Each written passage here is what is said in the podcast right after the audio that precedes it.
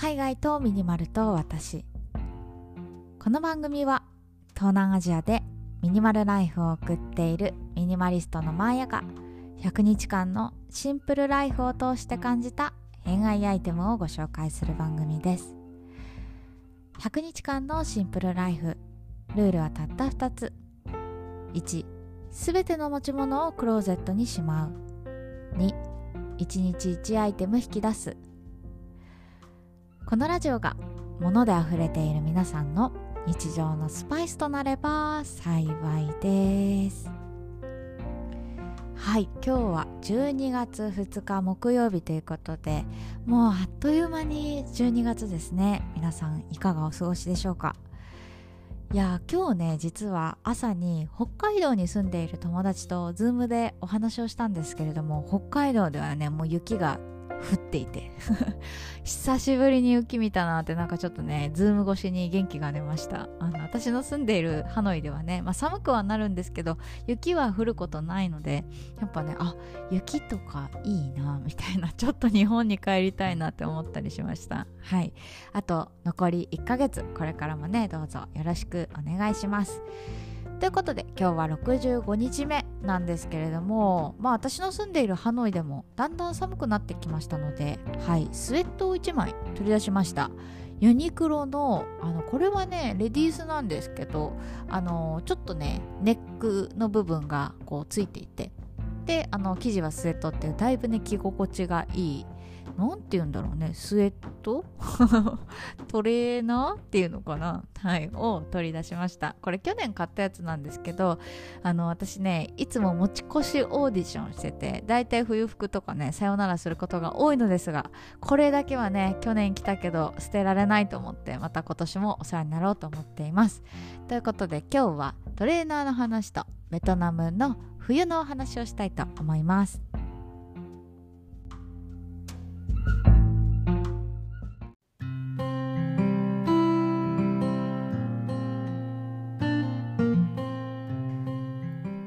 私の私服のユニクロ率の高さね。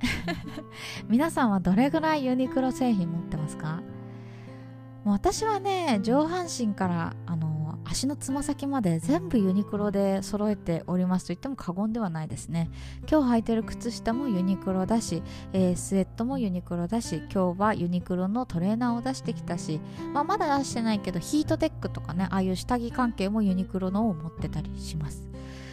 でねなんかこうやってユニクロ製品に囲まれてるとめちゃくちゃ安心するんですけど実はこの生活ができるようになったのって1年前ぐらいなんですよね。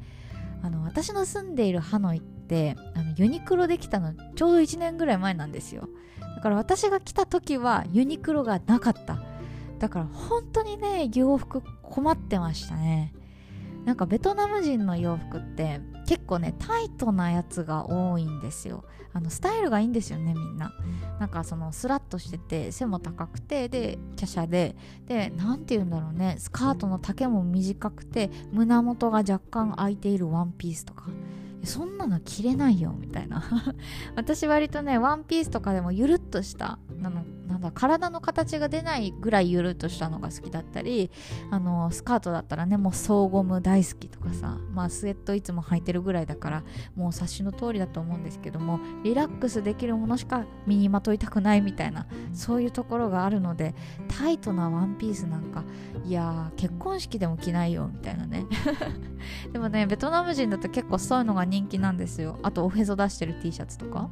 まあ、あとはあの韓国人のファッションみたいなのも流行ってますね。韓国ドラマとかあとは韓国アイドルとかあのそういう文化もベトナムには強いので結構ねゆるっとした T シャツになんかダボっとしたズボンとかなんかそういうファッションが多いんじゃないかなと思っています。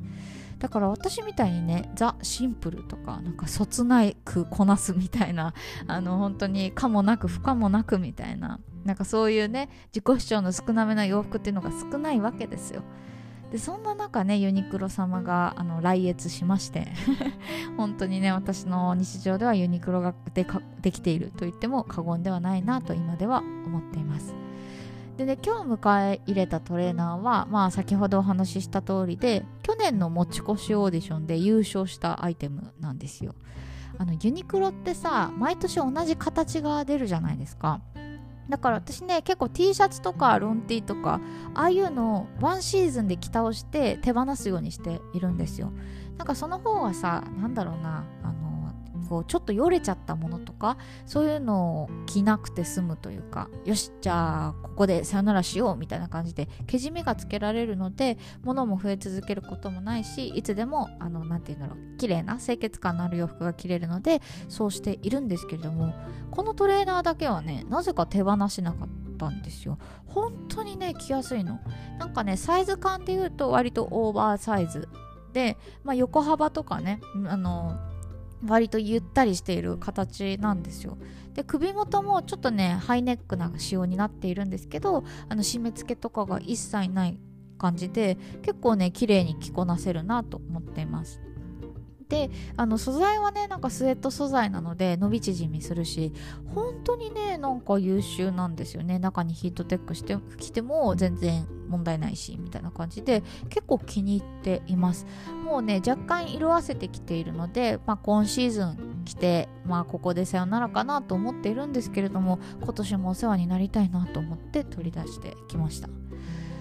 でねベトナムの冬なんですけどなんか本当にねあの12月なんですけどまだ23度とかそれぐらいで全然寒くないんですよ。だからさ本当に師走みたいな なんか今日その日本人の友達とねその北海道に住んでいることズームつないで雪見てあそっかもう12月なんだって結構ハッとしたんですけどなんかそういう季節感みたいなのがあまりないのでついつい忘れてしまうなと思っています。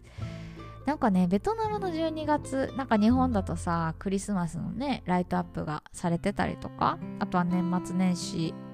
雰囲気になったりとかテレビ番組が変わったりとかそんな感じで徐々に徐々になんかハッピーニューイヤーまでの準備ができると思うんですけどベトナムのクリスマスはね、まあ、この前も収録でお話ししたのですがあの街中のイルミネーションとかほぼゼロ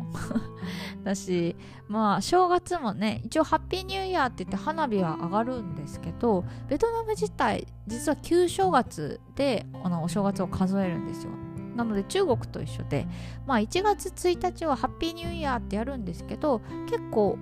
大体の企業が、まあ、12月31日まで働いて1日は休みで2日からまた仕事みたいななんかそういう祝日扱いっていう感じであのお正月を過ごしています。まあ、その代わりにね旧正月の時はがっつり1週間ぐらいお休みになるんですけどなのであんまりねその1月1日に向けた準備とかあの今年の振り返りとか来年の抱負みたいなのとかがついつい忘れがちというか頭に抜けがちな気がしております。なのでまあ皆さんと一緒にね今年を振り返ったりとか来年どんな年にしたいとかなんかそういうのを考えられたらいいなと企んでおります。まあ今年はねまた、うん、ちょっと年末年始の移動は難しいかもしれないですけれどもまあ皆さんにとっていい年末年始過ごせたらいいなと陰ながらはいお祈りしております。ということで今日はこんな感じにしようかな。最後まで聞いていただいてありがとうございました。明日は何を話そうかな。